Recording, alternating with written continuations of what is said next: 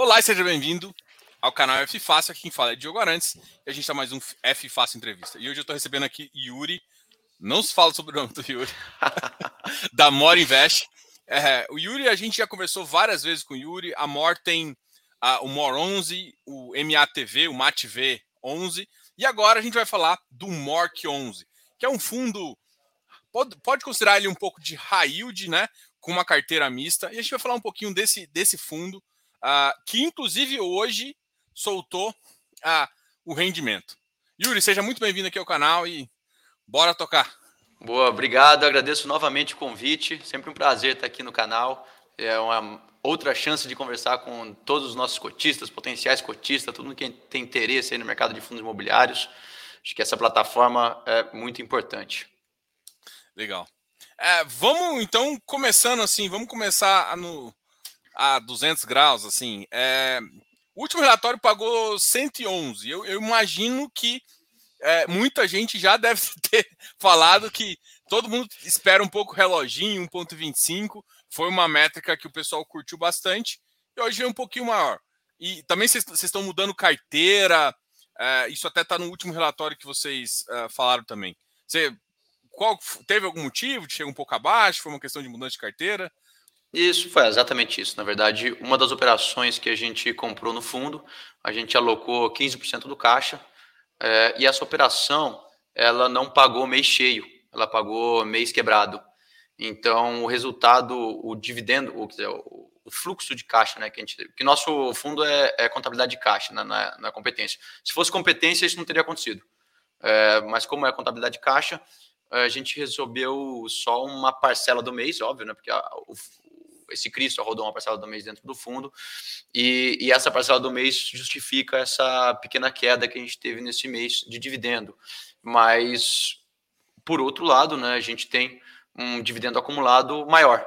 É, então, eu já vi que algumas das perguntas aqui, é, esse CRI e alguns outros acumularam uma parte de, de PU é, para a gente, então é, muito provavelmente, obviamente eu não posso prometer isso de jeito nenhum, mas falando como um guidance, esse, essa diferença para baixo que aconteceu nesse mês vai ser muito provavelmente compensada no mês seguinte. Legal. Para quem não conhece, então agora eu vou, quero dar um. Eu sei que essa foi uma das perguntas que eu acho que muita gente está curioso. Já, já respondeu uma das operações. Eu quero também discutir um pouquinho as operações, mas antes eu quero fazer um passo para trás e para você falar um pouquinho com, às vezes, quem não é cotista, né? Para explicar um pouquinho, porque quem cotista provavelmente já leu o relatório e já, já conhece a estratégia do fundo, né? Já sabe qual que é a, a métrica dele. Eu queria que você falasse para essa pessoa que está assistindo essa live agora, qual que é o objetivo do MORC, né? Dentro do, do, dos fundos da MOR. E aí você pode falar um pouquinho das outras estratégias para compor a, a, carteira, a carteira que vocês desenham para o mercado. Perfeito. Bom, é, o, o MORC 11, ele, vou contar um pouquinho da história do produto. É, basicamente é o seguinte, né, a MOR, a MOR Invest, ela é uma empresa é, que sempre foi muito tradicional no mercado de crédito estruturado. Então, dentro aqui da casa, a gente começou essa, esse, atuar nesse mercado em 2012. Em 2012, a gente lançou o primeiro produto de crédito estruturado, que chama MOR Crédito. É, isso com a equipe de crédito aqui, liderada pelo David Kim que é nosso gestor de crédito, ele ele está na casa desde 2012, então assim, é a mesma gestão, o mesmo líder de equipe que a gente tem para tocar essa, essa estratégia. É, o More Crédito, ele nunca teve um mês de cota negativa, se não me engano, foi um produto que até hoje existe, está dando aí perto de 130 do CDI, se não me engano. É, é um fundo que está aberto, inclusive, já falando sobre o produto em todas as plataformas, é, BTG, é, guide, ativa, etc., onde, onde se tiver conta deve ter o fundo aberto. É, esse fundo ele, ele é um fundo um pouco mais high yield, né? Ele é um fundo de crédito estruturado high yield. Em 2014 a gente lança um fundo de crédito estruturado middle yield, que é o MCA, é, também sob a tutela desse time de crédito. E em 2017, a gente começa a atuar no mercado imobiliário, através, primeiro, das carteiras, e depois é, do MOR 11, nosso fundo de fundos, e a gente trabalhando na mesma sala, né, um time de crédito estruturado e um time de imobiliário, você imagina o que, que vai nascer daí, né? É, e aí a gente começou a, a, a, ver muita operação boa de crédito imobiliário, de CRI, e a gente não tinha um veículo para isso. E começou a ver uma, ver outra, ver outra, e aí, pô, na terceira operação que a gente falou, não, não é possível. A gente consegue montar um, um, um fundo melhor do que os fundos que a gente está alocando dentro do nosso FOF. É, e aí que deu a gênese ao, ao produto. Então, o, Moron, o Mork 11, ele é um, é um fundo de, de CRI, ele é um fundo que a gente é, não pretende ter uma alocação expressiva em outros FIIs de CRI, tá? É um fundo que é para ser um fundo de CRI por sangue, é, até porque para ter alocação em outros FIIs de CRI, a gente já tem outros veículos na casa. O Mork 11, ele é um fundo, então, assim, só de CRI, né? E aí, o que, que é o target dele, né? O, que, de, o mercado de CRI é totalmente diverso. É, o, o, assim, o, o, nicho do fundo, ele trabalha em operações com pelo menos 300 é, bips, 300, é, 3%, né? De retorno acima da taxa livre de mercado, então, livre de risco de mercado. Então, hoje, por exemplo, com a NTNB, é, com o título Tesouro IPCA é, rodando a 5,5, 5,70. É, a gente entra em operações aí com yield é, entre IPCA, IPCA mais 8, IPCA mais 9. Esse, ó, essas são as novas operações que a gente tem colocado no fundo, assim, coisas acima disso. E ou CDI, né? A gente não tem preconceito com indexador, então a gente já entrou numa operação a CDI mais 4,25.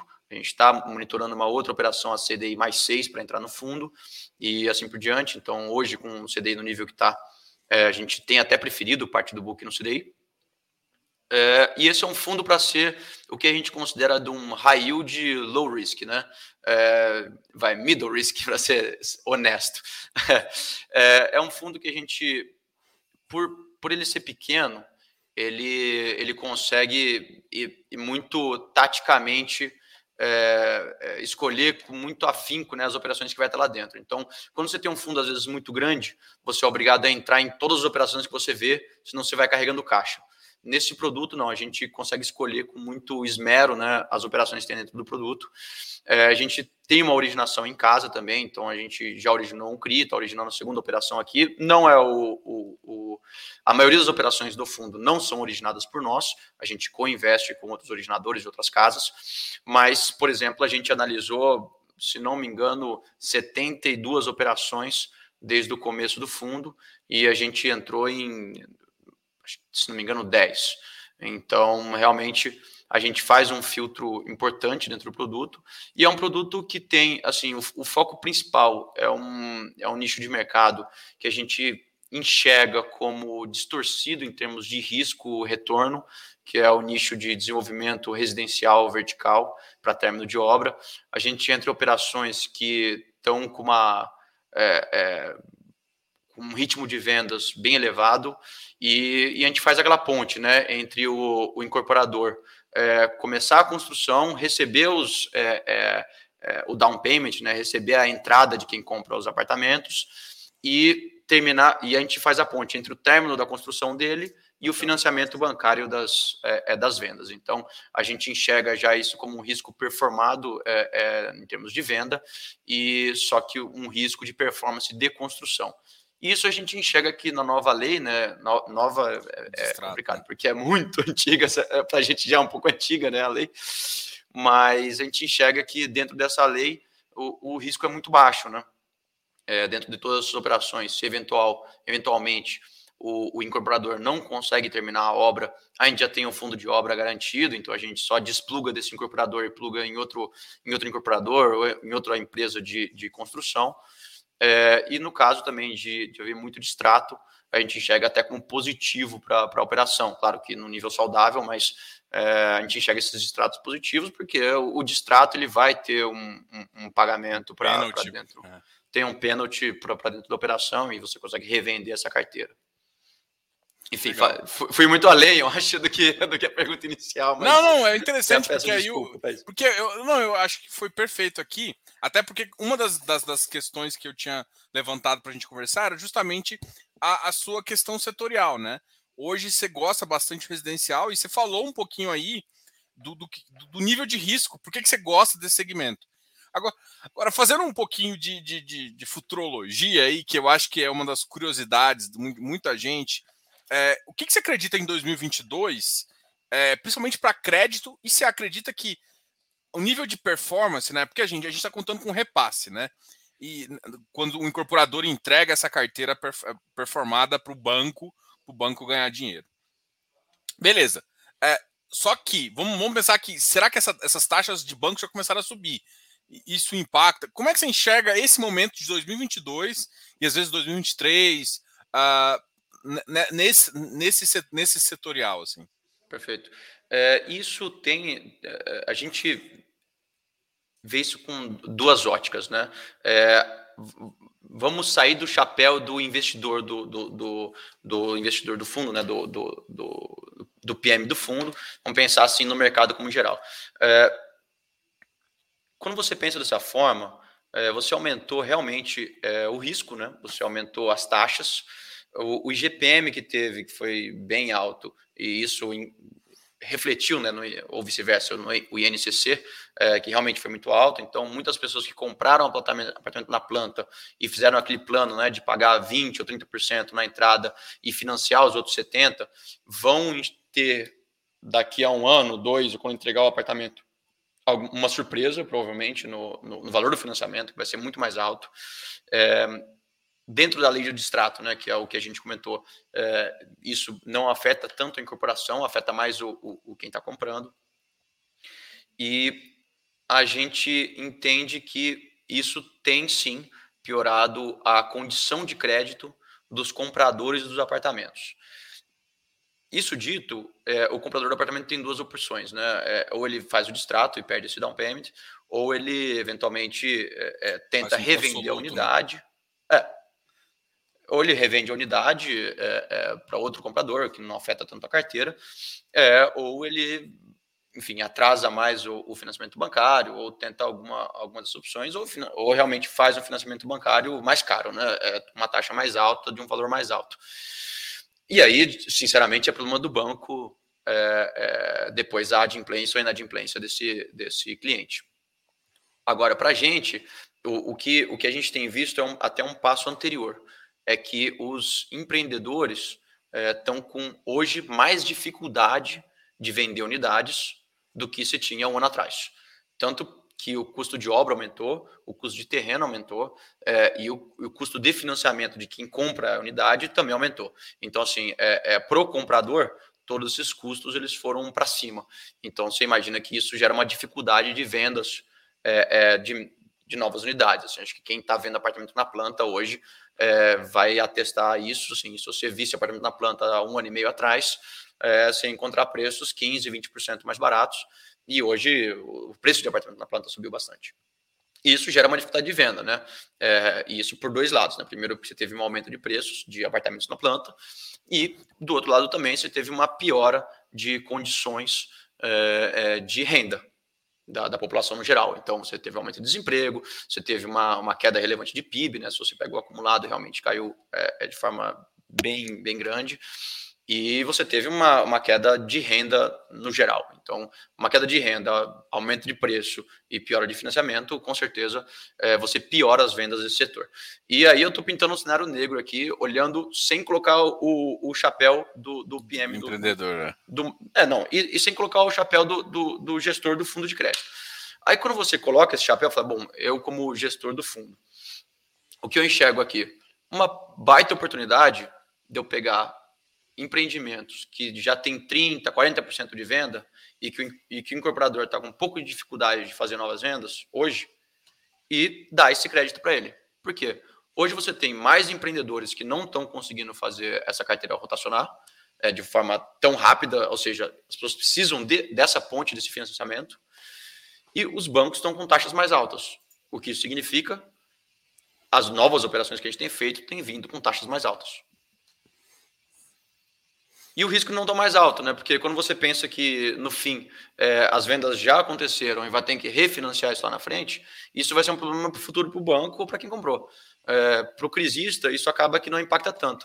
O, o que, que é o principal risco aqui do crisista, né? É, nesse sentido? É, é você é, não você comprar uma obra em que não é feito o fundo de obra de forma adequada e essa obra não terminar aí você tem um problema. Ou atrasar mais do que seis meses, um ano.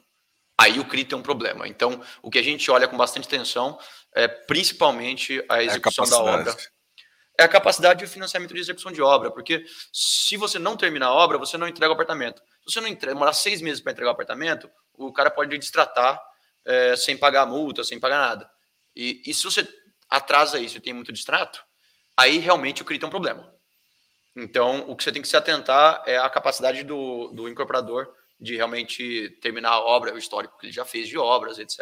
Então, isso é uma das coisas que a gente tem a maior atenção nesse tipo de operação. Entendi. De forma genérica, é, você tem algum receio de crédito em 2022? Agora, não analisando só essa questão, mas pensando assim, pô, a gente está com, sei lá, juros dos Estados Unidos subindo, uma eleição que vira e mexe, a gente dá uma pitada de, de, de fiscal ali, vai colocar, vai, vai ter uma, um benefício do diesel, benefício de não sei o quê, aí você começa a pensar que compromete o fiscal, e aí as ancoragens de juros começam a ficar complicado, e isso no final uh, pressiona os, os, os, pagadores, né? E normalmente quando pressiona muitos pagadores por conta de um aumento de alguma taxa, é, é não existe uma, uma, uma correlação de possível inadimplência, né? E aí, 2023 todo mundo fica um pouco mais animado, porque passa o mito de tipo o, o problema de, de, de achar o que de saber o que vai acontecer. Já todo mundo já sabe quem, quem é e, e, e assim já já toca. Como é que você acredita em 2022 assim? Assim, o, o, ciclo de crédito, principalmente para lado imobiliário, ele não é tão curto assim. Então, eu, eu, sinceramente não acho que se você passar seis meses com uma taxa um pouco mais alta, com o mercado. É, e o mercado é muito rápido nesse sentido, né? O mercado de pré. É, hoje você enxerga um risco fiscal, enxerga um risco, um risco de eleição, é, vários riscos para frente. O mercado imbui um pouco de prêmio no, no, no juro longo, principalmente. Mas a verdade é que passando isso, esse prêmio logo desaparece e a curva muito provavelmente vai até operar invertida, já está ligeiramente invertida, né? Mas a curva vai operar muito mais invertida, que o mercado vai certamente colocar um ciclo de, de, de corte de juros para início de 23. E como os financiamentos são longos, né? É, e como tem a possibilidade de refinanciamento por parte dos compradores, que muitas pessoas não sabem disso, mas quando você é, toma um financiamento se eventualmente as taxas de juros caem muito, você pode financiar novamente e pré-pagar o financiamento antigo, então abaixar essa taxa de financiamento. É, eu não enxergo isso como um risco é, tão grande, até porque historicamente, né, no, no, Brasil, isso é, é uma falácia que é, falavam nos Estados Unidos antes da crise, que essa coisa toda também, mas historicamente no Brasil o, o pagamento do, da, da, moradia é o último que o cara põe a mão, né? Então, realmente, eu acho que esse risco de uma inadimplência muito grande nesse setor, ele, ele é um pouco mais baixo. E aí, assim, colocando também, agora olhando as operações que a gente tem no portfólio, como a gente está focado em término de obra e as vendas das unidades em término de obra, elas acontecem com um pagamento pequeno à vista e depois o, o, o pagamento entra financiamento bancário, a gente se preocupa muito mais com a carteira do banco pós esse financiamento feito, que aí o cara pode defaultar o que seja, porque o problema é do banco, não é nosso, é, do que com a nossa carteira, de fato. Porque dificilmente alguém que já pagou 30% do valor do apartamento vai chegar no final de dois anos, quando não entrega a sua planta, entrega o apartamento pronto, vai chegar e falar: puta, não quero mais, vou rasgar esses 30% aqui e vou fazer outra coisa da vida. O cara não faz isso. O cara vai fazer o financiamento, depois vai pegar essa unidade e vender para um terceiro. Então a gente realmente imagina que esse é o, o, o caminho mais natural. E por isso que eu até entendo que, que esse lado de, de, de, risco fiscal, risco de desancoragem de juros, etc., não afeta tanta gente. O que acaba afetando muito, aí sim, quando uma pessoa tem uma carteira de loteamento, por exemplo. Aí, para esses fundos que têm uma carteira de loteamento que é, é balizado por vários contratos de, de, compra e venda dos lotes que não viram financiamento bancário, que são financiamento realmente dos lotes e que vai ficar com essa carteira rodando por algum tempo, aí sim você tem um risco, como você falou, né, o risco de inadimplência é, por pressão de juros. E até por isso que a gente não entra nesse mercado. Legal. É, aqui no, no, no, ativo, aí você tem, é, você também tem é, outros setores, né? Home equity, varejo, corporativo e até uhum. loteamento. Uhum. Como é que você pensa essas operações? Uh, qual que é a, que, que faz você tomar nesses setores? E qual segmento que você fala assim, cara, eu, eu aumentaria ainda esses. Uhum. Eu sei que você é muito confortável, até mostra isso na carteira em relação ao residencial, mas e em relação aos outros setores? Sim. A gente, é, nesses outros setores, né, a gente analisa as operações muito caso a caso. Então, a verdade, assim, é, o, de novo, né, o setor que a gente mais gosta é, de fato, o setor é, é, de residencial, né, de término de obra, mas a gente analisa, enfim, todos os clientes que vêm para a gente, a gente analisa, e a verdade, assim, a única restrição de fato que a gente tem é multipropriedade, então a gente não faz, é, a gente entende que é um setor que, para a pessoa estar tá envolvida, é, tem que ter uma expertise muito grande, e tem que estar tá com realmente ter uma equipe muito grande, ter uma é, é, você tem que estar tá, é, em loco sempre. Então a gente entende que tem fundos ótimos que fazem esse tipo de, de, de investimento. E são fundos que têm um nível de taxa até mais, mais alto que o nosso, um nível de risco mais alto que o nosso também. E é um fundo que a gente são fundos que até, a gente até investe em outros veículos, mas como a gente não tem essa expertise e não busca ter, não é um, um, risco que a gente gostaria de correr de forma estrutural dentro da carteira do nosso fundo de CRI, a gente não tem esse tipo de operação. Então, é, isso é a primeira coisa, a gente não entra em multipropriedade. Olhando o resto da carteira, a gente tem um pouquinho de loteamento, é, loteamento a gente tem um pouco, a gente tem uma operação só, na verdade, que é o CRI da Lote 5, a gente já falou algumas vezes em, em, outros canais, a gente sempre acaba falando dela porque é, é, algo que chama atenção, né? A gente sempre fala, pô, a gente não gosta tanto de loteamento. Pô, você tem loteamento, como por que, que, que você tem loteamento sendo que você não gosta? É, essa operação, assim, a gente analisa muito a coisa caso a caso. Aí, por que, que fez a gente ter isso, né? Primeiro, é, a loteadora, a Lote 5, é uma das, das top loteadoras do mercado disso e que é, é, atua nesse segmento já tem bastante tempo, com muita expertise, etc. E principalmente, então assim, está lidando com gente séria, né? É, mas principalmente porque essa operação ela, ela é financiamento para a própria Lote 5, é, por enquanto, né? O, o, o, loteamento não foi lançado ainda, e quando ele for lançado, essa operação provavelmente vai ser refinanciada com é, uma taxa mais baixa uh, e aí vai ser pré-paga para a gente e outro comprador vai entrar nesse CRI, que provavelmente não vai ser a gente, porque a gente, enfim, não gosta muito desse lastro pulverizado de loteamento. Mas essa operação, ela primeiro, né, está é, tá lidando com gente séria. Segundo, é, ela está localizada num lugar excelente. Então, assim, para quem conhece a região de Campinas, é, que é do lado de São Paulo, né, segunda maior cidade do estado, é, esse, esses lotes, né, essas, é, esse terreno está localizado quase dentro da zona urbana da cidade. É, isso é atravessando a, a Avenida a, a Dom Pedro, né, a, a estrada Dom Pedro. Você já cai nas duas, duas fazendas, né, que eles vão, que, eles, que a gente pegou como, como garantia da operação e que vai ser o objeto desse loteamento. Então, a gente considera que esse é um terreno quase urbano, gigante, é, numa das maiores é, regiões urbanas do Brasil, é, sendo tocada por gente séria. Então, com um LTV é, bem confortável é, para a gente. Então, assim, a gente entrou por esse motivo. No... É, foi bem específico dessa operação. Agora eu fiquei curioso aqui, eu não quero, quero te colocar num, num contra a parede, assim, porque eu, eu, sou um cara que, que gosta, eu gosto de loteamento, assim, eu gosto de uhum. também, mas o que você falou, eu concordo 100%. Tem que ter um time maior, tem que eu gosto muito do fluxo, mas realmente você tem que saber com quem que você vai fazer. É que loteamento eu já vejo mais players interessantes e projetos interessantes, né? É...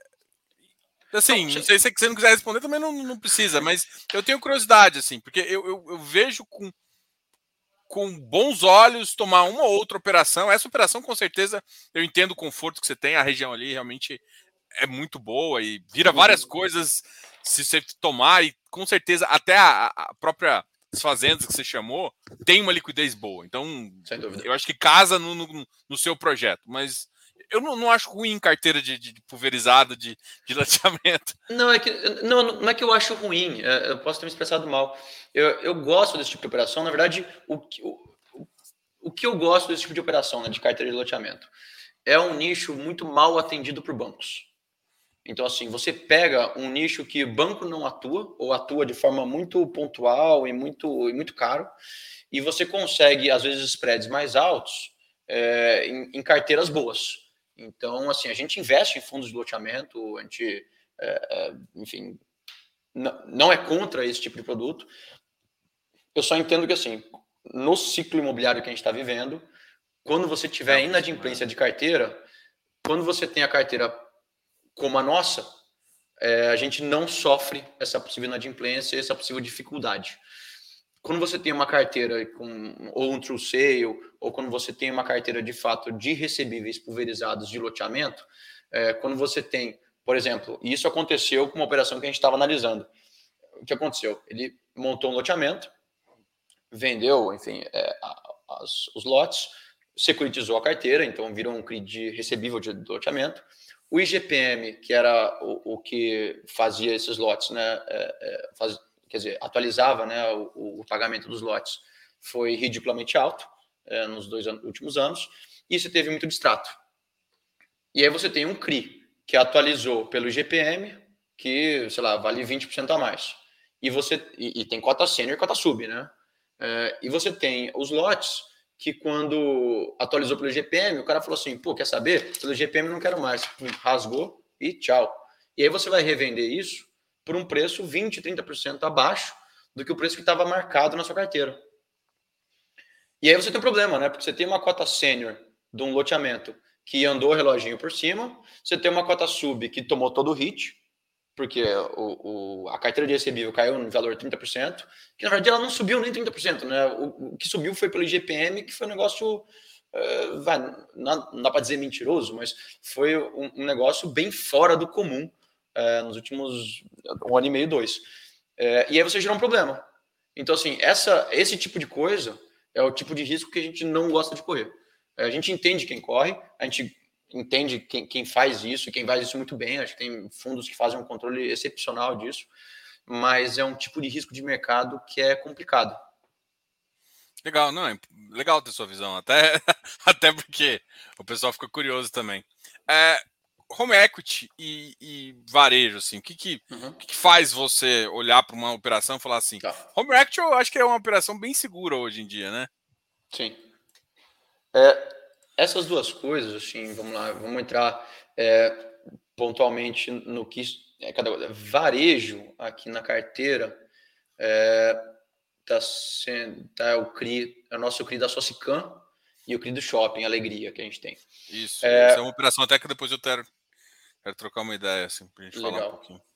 E ah, vamos lá, de novo, né? Todo, tudo que não. A gente vê tudo muito caso a caso, né? Então, Socicam, é, então não sei se precisa explicar tanto, mas é o, é o, contrato de aluguel de todas as lojas que estão é, nas rodoviárias, e você pega como sobre colateral é, o fluxo dos estacionamentos da rodoviária de São Paulo. É, assim, o cara tem a concessão por muito tempo, todo mundo vai sempre estacionar carro lá, não tem uma vacância nas lojas do, da rodoviária, porque eu não sei se todo mundo está nos ouvindo já passou pela rodoviária de Tietê, mas não sei se todo mundo teve esse desprazer. Mas assim, é um negócio, assim, um fluxo de gente absurdo. É, qualquer loja que está lá, cara, deve ser o Bob's que mais vende no mundo, deve estar tá lá, porque eles têm a concessão daquela loja, não pode ter concorrência, etc. Mas é, é realmente assim, é, é impressionante o fluxo de gente e de jeito nenhum o lojista vai deixar de estar lá. Então a gente pegou o fluxo desses lojistas. Se o cara inadimplir, em três meses ele está fora e põe em outro lugar, então realmente é bem no-brainer a operação. No shopping, aí você ia fazer uma pergunta, eu ia entrar nele, mas é, eu vou deixar você fazer a pergunta para a gente já entrar um pouco mais a fundo. É, na verdade, a pergunta que vocês fizeram uma recente troca, né? Teve um pré-pagamento lá do Alegria e vocês ah, ajustaram a taxa para o risco, e aí teve o pré-pagamento de uma, de uma de uma parcela que estava na sua carteira e vocês tomaram uma outra, eu acho que com a taxa tava, saiu de 13 para 2,68, né? É, não, ao contrário, assim. né? saiu de 12,68 para 13. Mas é, isso não, não, mudou muita coisa, assim, de ser bem sincero. É, não foi por isso o, o, o, que aconteceu da operação, tá? não foi uma repactuação de taxa. Essa operação, e, e, aí, pô, já, já mando meus parabéns pelo acompanhamento, porque saiu uma alegria, entrou outra alegria, eu acho que a maioria das pessoas não, não viram isso acontecer é, no nosso portfólio. É, realmente precisou de um olhar razoavelmente atento para isso. O, o CRI Alegria, ele, ele foi um CRI que a gente fez junto com uma outra casa, um outro fundo de CRI, inclusive. É, essa operação que, que, que, que é um pouquinho da historinha dela, né? Então você tem uma, você tem um operador de shopping que comprou um, um galpão e montou um shopping popular. Esse shopping popular é, fica lá perto da região de Jundiaí. E, cara, não sei se, enfim, acho que todo mundo aqui também teve a oportunidade de entrar num desses shopping popular, né? Que tem aquelas lojinhas de vidro, é, que, enfim, tem muita rotação. É, você instalar um novo lojista é, é muito fácil, né? Você tirar um lojista de lá também é muito fácil. Então, não tem inadimplência. É, eles fazem até um esquema interessante que, por ser um shopping um pouco menor, um pouco menor não, um pouco de mais é, é, de lojas mais simples, né? Você consegue fazer, que é se o lojista paga com 20 dias de antecedência, é, ele tem um desconto de 10% no, no, no aluguel. Então, todo mundo paga com 20 dias de antecedência. É, o cara que não paga é porque não vai pagar mesmo, e aí já chama a atenção da turma. Em, tem fila de lojista para entrar no shopping, o shopping está 100% ocupado. É, essa crise, na verdade.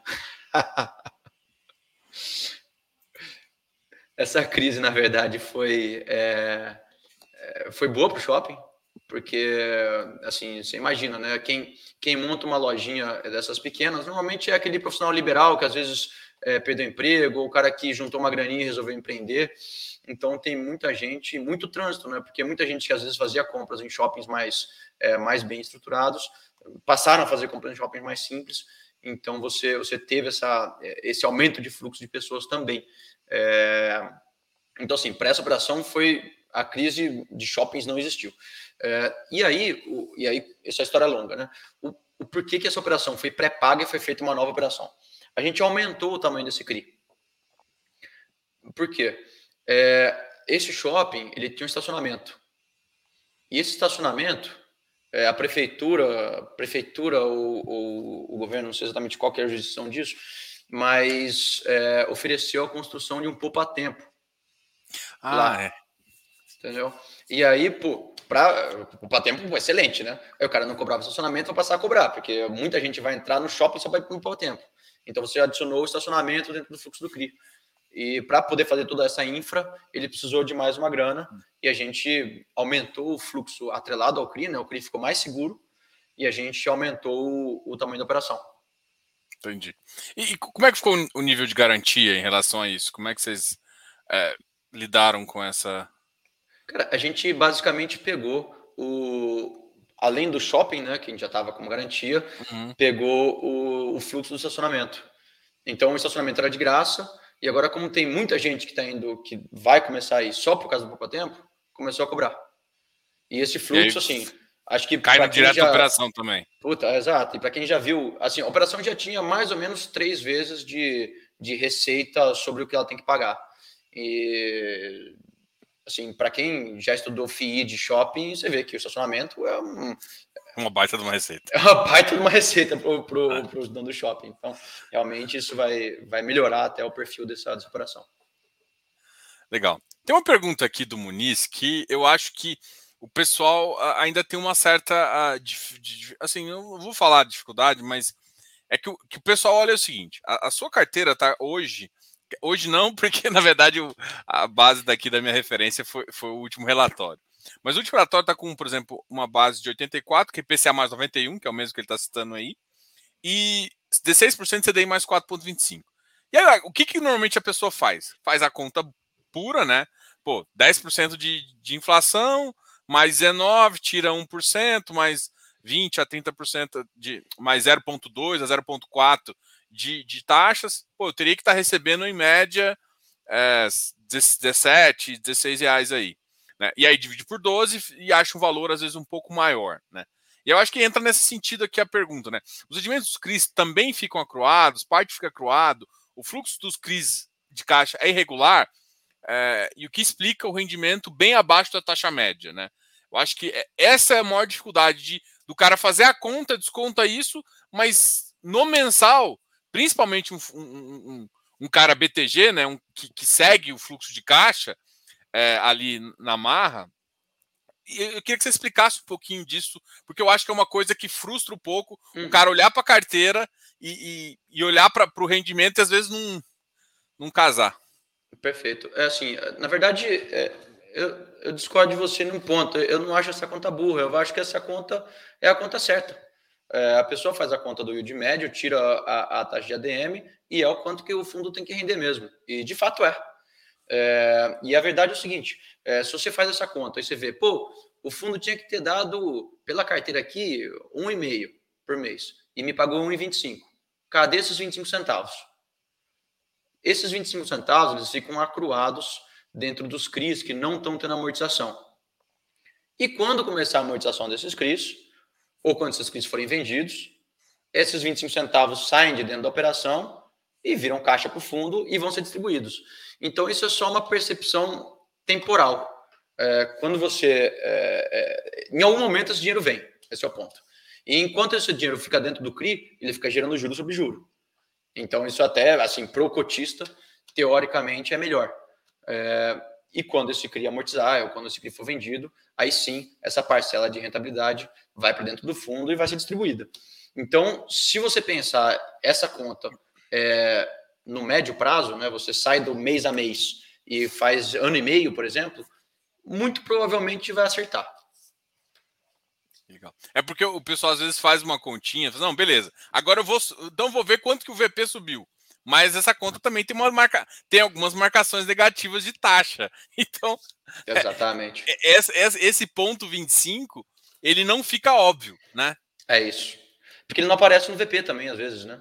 Exato, porque é, o VP é... tem uma outra operação que às vezes marcou negativo. Isso. Aí o, o cara tem que ter a pachorra de pegar a operação a operação que a gente tem, ir no site da securitizadora e ver o PU de todos.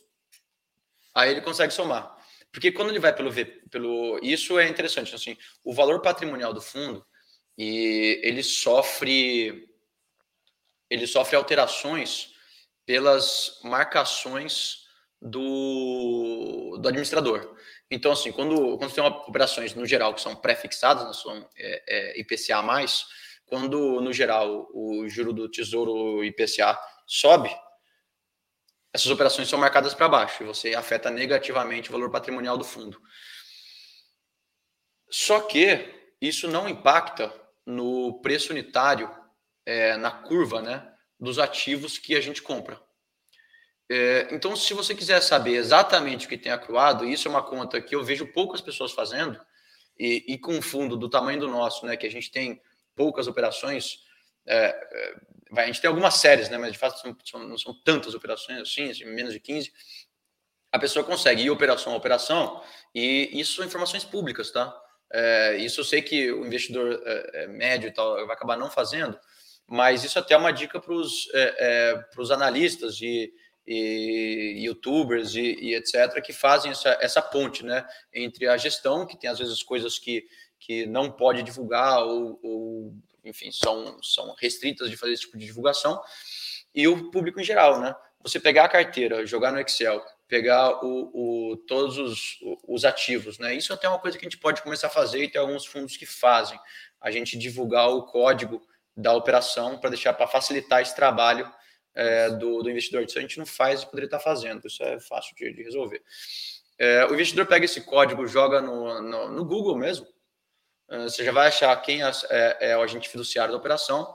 Você entrando no site do agente fiduciário, tá? A gente tem o Vortex, Oliveira Trust, Pentágono, é, a gente tem que Oliveira, é, não, Planner também, tem uma operação Planner nossa. Você joga isso no site da, da, do agente fiduciário, ele te dá dia a dia o preço unitário da operação marcado na curva. Então, se você somar, fazer, fizer essa soma e somar junto com o caixa que é divulgado no informe mensal do fundo, é, você chega a um valor patrimonial com os yields acruados do seu book, do, do, do que tem dentro do fundo. É, e aí fica fácil a percepção do quanto que tem a distribuir ainda do que está rendeu e do que está travado lá dentro. Assim, Legal. Eu, eu falo fácil porque é um, é um puta é, de rato. É trabalhoso, né? é bem trabalhoso. é isso. Mas aí é, é, bom, você, você remunera o cara que está realmente afim de, de, de fazer. De fazer isso. Vamos, vamos, vamos tentar fazer isso aí também. Bom, é, mais uma, uma questão, por exemplo, essa operação, a gente estava falando de home equity aqui também, e aí tem, você tem operações com a Vilmo, né? Tem várias cotas uhum. É, de várias Não sei se é tranches que você está tomando diferentes. É, Acho não, que tem uma operação diferente também, tem uma operação que é diferente. Mas parece é, ter uma são... trancheada, não é não? Todas são trancheadas e todas a gente tem a cota sênior. Tá, mas você tem da mesma operação não. duas tranches, não? Não, não, não, não. Isso foi algo que a gente tomou cuidado para não fazer, porque é, a verdade sim, vamos lá, é, deixa eu é, é entrar nesse assunto de forma um pouco é, é, mais tranquila, mais extensa, desculpa. como funciona o home equity, né? Você tem o. Pô, obrigado, Fee Newspaper.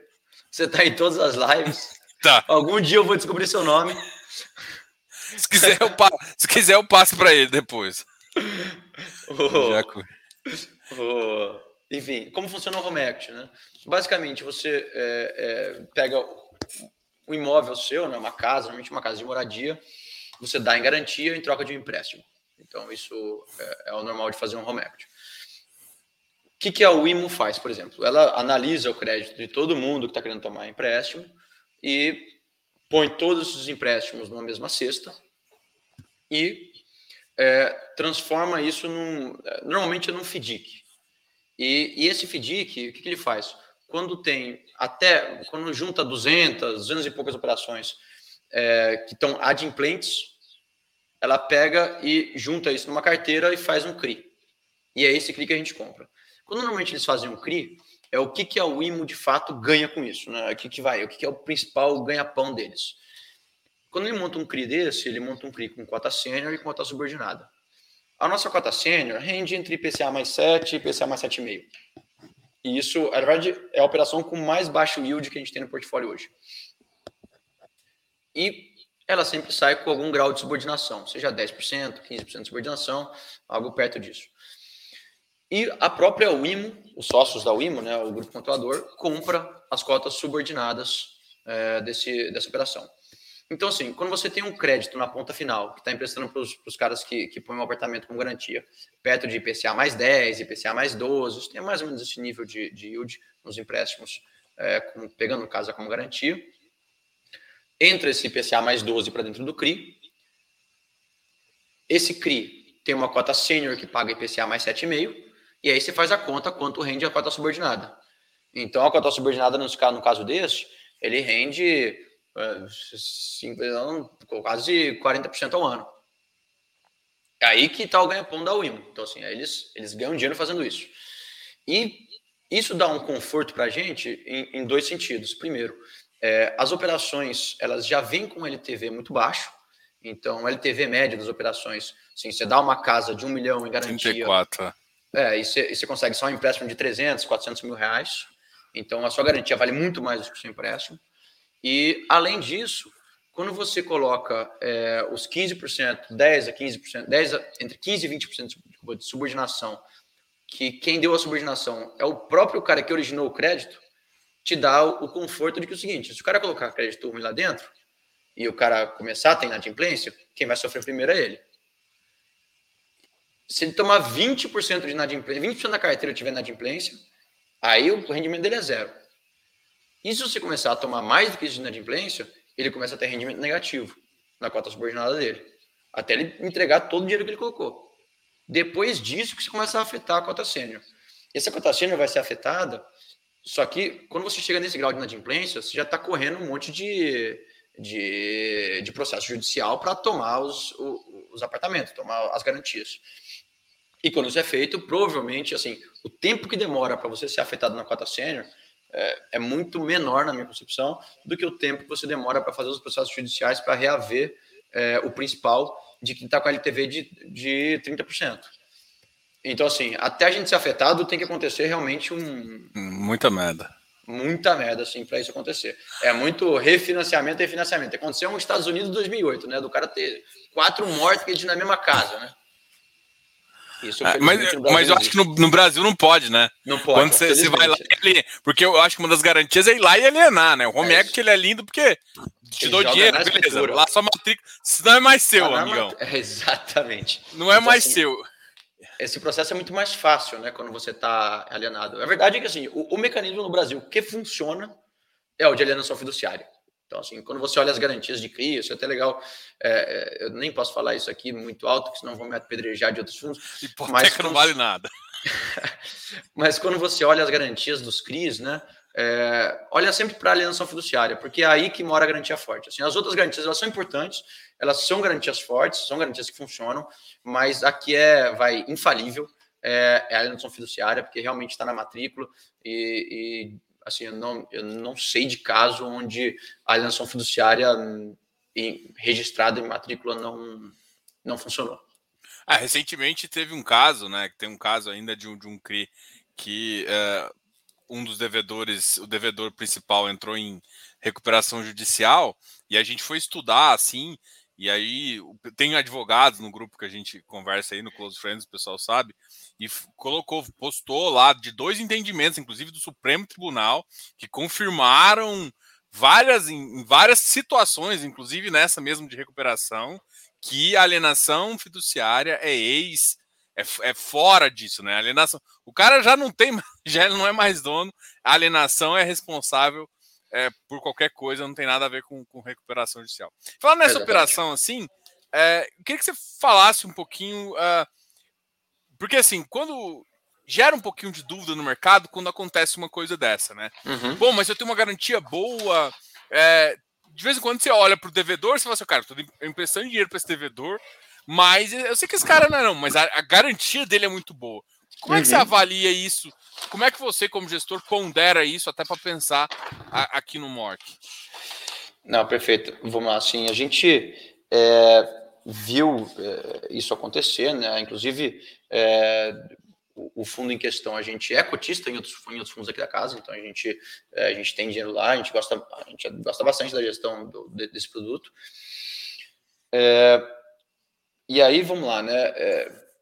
Você tem aqui um, algumas questões. Primeiro, o, o, o devedor é um é, hotel, né? uma rede de hotéis que, enfim, você imagina o que aconteceu na crise, o problema que ele teve de fluxo de caixa e, e para pagar os funcionários, etc. Então, é, é, você tem esse primeiro ponto, né?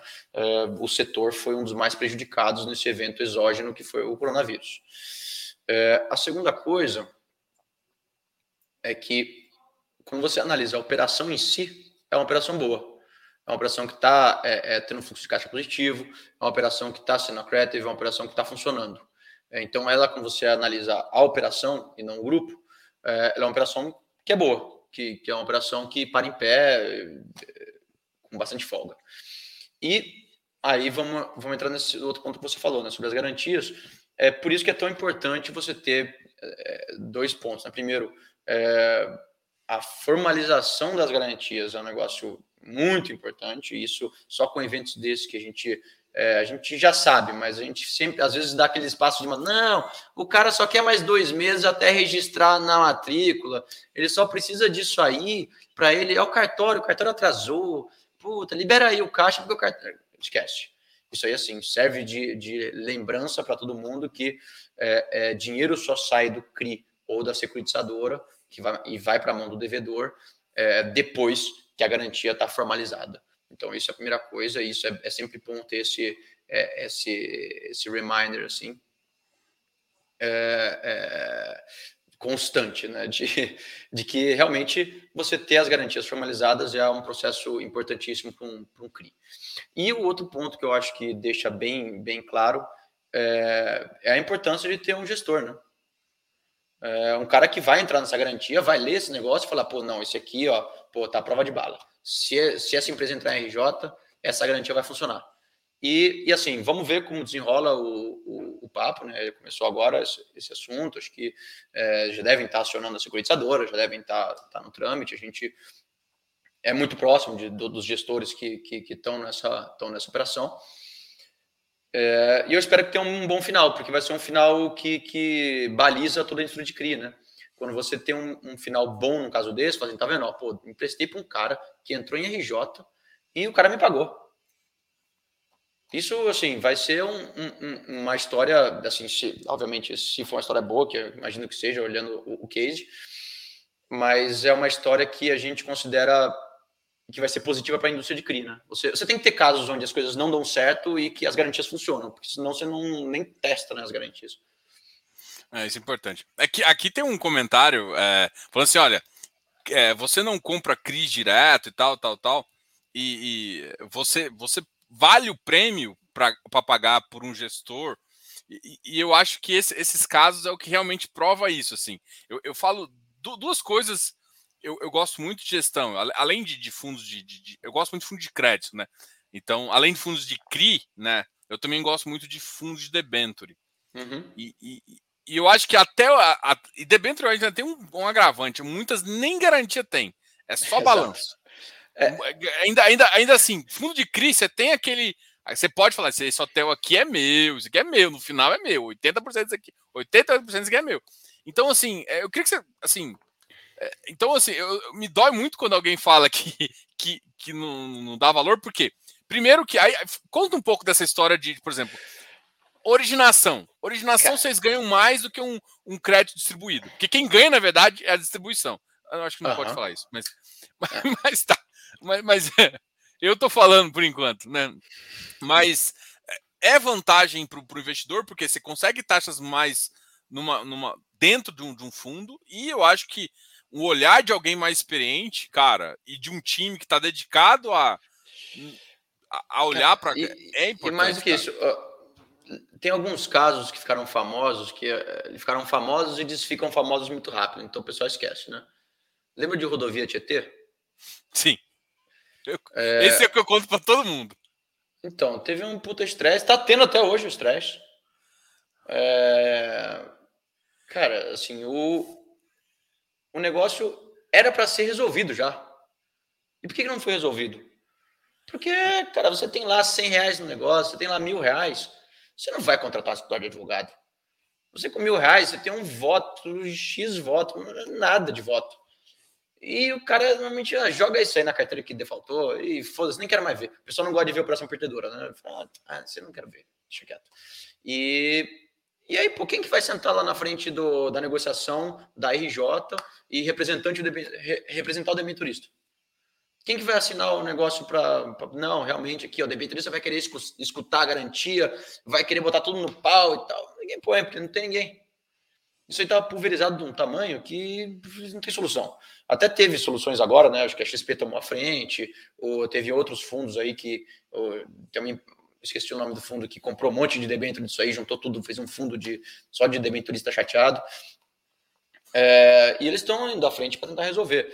Mas o negócio está se arrastando há 7, 8 anos, assim. E, e agora, assim, você mede o quanto vai se arrastar esse CRI que está na mão de duas casas que são que os caras já trabalharam em securitizadora, dois macacos velho. É, é fácil resolver dois minutos. Então, assim, é, é o, o, ponto é que, assim, você comprar um CRI direto, é, a gente vê, né, muito, muito CRI sendo vendido, são CRIs que, teoricamente, não tem problema, como, teoricamente, o, o Rodovia Tietê também não tinha, era, nossa, é uma empresa que está com concessão aqui, bacana e tal, é, é, tem que tomar cuidado, porque e quando um negócio desse entra em default, é, você não vai contratar um advogado para ir lá em cima, o gestor do fundo vai. É, quem tem 10 milhões no negócio lá do fundo, o cara vai pegar a grana e vai contratar um escritório que já tem retention. A gente já tem um escritório terceiro que a gente, enfim, é, é contratado da casa. Todas as casas de CRI têm um escritório que, que trabalha junto. E quando que deu um problema, eu vou ligar para os caras e falar: Ó, oh, bicho, deu problema aqui, vão para cima. Uh, eu tenho um escritório trabalhando para mim. Uh, imagina você na pessoa física tem 20 mil reais no CRI e, pô, esse CRI default. Você vai fazer o quê? Você vai ligar para para um escritório de advogado, pagar, sei lá, sete pau a hora do cara para resolver, não vai. E, isso é, um, é, é, uma coleção de pessoas que não vai. E, e quem vai resolver? Ninguém, né? Então, é, esse tipo de crédito um pouco mais estruturado, eu acho que é importantíssimo você ter, você ter um, um gestor no meio para, nem que seja para representar os, os, os crisistas, os debenturistas e tomar as melhores decisões nesse sentido. Eu, eu lembro que numa situação dessa, que a operação ela desconfigurou. Assim, quando a operação começou a ir mal da, da operadora, começou a dampear muito em pessoa física. E, e eu, eu, sendo bem honesto, eu tô vendo alguns CRIs acontecer alguma coisa semelhante aí. Eu sei, tem hora que a gente não pode falar tudo, mas a gente às vezes fala. Né? É que assim, eu fico preocupado, porque todo mundo. As pessoas às vezes são taxistas, né? Eu acho que é, é, uma, é natural você procurar uma taxa mais alta e não querer pagar uma gestão. É natural, tá? Mas eu, eu, eu falo assim: se você é um cara que vai lá, vê esse termo de acusação, bate, faz o PU que ele fez aqui, faz, faz isso tudo para sua carteira pelo menos semanalmente, você está mais ou menos equivalendo a um gestor. Se você não faz isso, acho que não dói muito pagar para alguém, não. É isso, e, e assim, é, e aí você tocou num ponto que é, é um vespeiro que. Sabe que eu adoro mexer com essas coisas. o pessoal aqui, já, o pessoal do, do, do, meu grupo, já me mandou umas três perguntas. Não, essas perguntas aqui é os outros. Yuri foi exatamente isso que falaram. Não, foi, pode perguntar isso pro Yuri que vai falar. O, cara, quando você vê um CRI, assim, vou te falar, CRI acima de IPCA mais 7, 8, no mercado de gestão, é ouro. É, é dificílimo originar operação boa, é dificílimo operação, gerar operação boa numa taxa boa. E, cara, assim, quando você tem essas duas coisas, você compra a operação, você não vende. Então, assim, normalmente quem origina esse tipo de coisa é, ou para até os fundos, os próprios fundos originam né, crise, eles mesmos tomam, ou às vezes muitos fundos originam crise e sindicalizam, né, juntam outros três ou quatro players no mercado para tomar junto, e tem empresas que são focadas só em originação de novas operações. Quando o cara origina um novo CRI, ele normalmente faz uma oferta restrita e dois, três caras já tomam o CRI dele, se for bom. É, nem isso, às vezes junta um fundo que tem um BI aí e toma o CRI inteiro. É, quando essa operação no mercado primário vai para uma oferta 400, é, isso significa que é uma operação que está sendo boa para para a corretora que está fazendo essa oferta. Então ela usa isso para duas coisas, né? Primeiro, para ganhar, obviamente, dinheiro nesse sentido, e segundo, para ser uma corretora que faz é, que dá o acesso para as pessoas comprarem esse tipo de operação e tudo, e todo mundo gosta, né? Acho que você não gosta de estar com só contra a pessoa física numa corretora, você não tem acesso a operação nenhuma, diferenciada. Então, como método de se diferenciar de outros uh, dos concorrentes. Agora, quando você vê, isso no mercado primário, quando você vê no mercado secundário, que aparece aquele CRI, IPCA mais 8, que está sendo oferecido para o varejo, é, fica esperto, porque assim, é, se ele foi para o varejo, é que o institucional tomou. Se o institucional tomou, e está todo mundo correndo atrás de operação IPCA mais 8, é que tem alguma coisa. Não sei o que é. Mas talvez tenha, talvez não. Não, assim, talvez. quando você vê aquele IPCA mais 5 vindo para o varejo, pô, tranquilo. O cara que comprou, comprou IPCA mais 7, fechou. Isso aí tem um custo baixo. Ou o cara está tendo um ganho de capital legal aqui, o, o, o gestor, e foi, foi, foi para para o mercado pulverizado com uma taxa um pouquinho mais baixa, por legal, né? Você, mas os taxa alta que vai para o mercado é, é, pessoa física, assim, no mercado secundário principalmente, e, e nenhum institucional comprou, é, o institucional teve acesso antes, assim, você tem que ter certeza disso, tá? O institucional teve acesso a essa operação antes de você, ele olhou e não quis. É, eu acho engraçado, porque assim, é, igual o pessoal sabe aqui, eu já trabalhei numa, numa service assim, e os gestores ligavam direto para os eu era diretor financeiro e ligava para o diretor operacional para acompanhar o, o andamento das operações. Eu duvido que você, que não é, que, que tá com numa operação assim, você vai conseguir ligar lá, ter acesso para saber como é que tá o nível de inadimplência das operações, se tá caindo dinheiro na conta, se não tá. Então, tem operações mais pulverizadas que estão em mão de service que você não tem o mesmo acesso que o gestor, entendeu? Então, principalmente, talvez assim, os mais high grades, talvez faça, ainda você pode tomar, você pode escolher, é mas os mais estruturados, né? A operação estruturada, de fato, que é o que brilhou o olho do Brasil aí no, nos fundos de CRI, é, eu, eu tomaria, eu também ficaria eu, sem um cara experiente olhando. E, e, até, e até, volta para o caso do, do rodovia Tietê, né? Difícil, pô, é chato ficar batendo nos caras da rodovia Tietê, né? Mas os caras já foram, já, já defaltaram, já saíram do Brasil. Já, já saíram. Já estão ricos em outro lugar. É, o... A operação estava sendo vendida no mercado secundário, a IPCA mais 14 no, no fim da, da vida dela. Os caras estavam desesperados para vender os institucionais. Dava write-offando isso aí a qualquer preço e tchau. É, mesa de, de, de papel, estava vendendo esse IPCA mais, lembro até hoje, IPCA mais 12, 13, a gente autônomo tentando vender, é, é, assim, nada contra também, mas assim, o trabalho dos caras é juntar as pontas, tá certo. É, mas assim, quando você vê um IPCA mais 13 e que ninguém comprou, você vai ser o. Caralho, tive a oportunidade da vida aqui de comprar um negócio aqui, pô, bom pra caramba, rendendo mais do que todos os fundos de crédito. É, não é, né? Eu lembro que o que aconteceu no final, assim, o pessoal comparou nesse caso, né?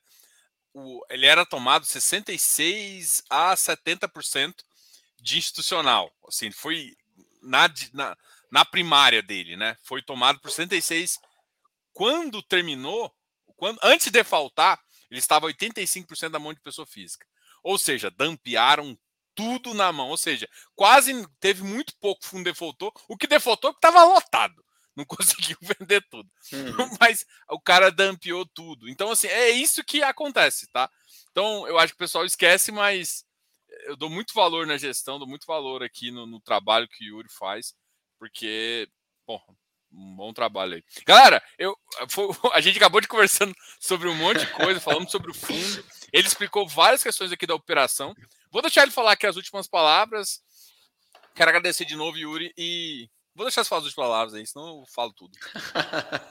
Não, beleza, pô, agradeço o, o, convite novamente. Acho que é, repetindo as palavras do começo, né? Sempre um prazer estar é, tá aqui, estar tá nesse bate-papo.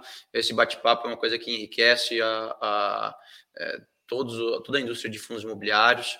Eu acho que é uma indústria que ganhou essa, é, essa mania, né? Acho que muita gente é, fica vendo os vídeos de, de, de, dos gestores, fica os relatórios gerenciais de fundo imobiliário são as coisas mais completas que tem no mercado de fundos é, no geral. Assim, é, já trabalhei um monte de fundo de multimercado, etc. E o nível de disclosure de, de fundo imobiliário é até uma coisa que, que me, me dá um pouco de amargura quando eu escrevo, porque eu, ve, eu escrevo e falo, puta, agora os caras vão, vão saber o que eu estou fazendo, vão tentar me copiar aqui, aqui, ali, puta, já ferrou essa operação.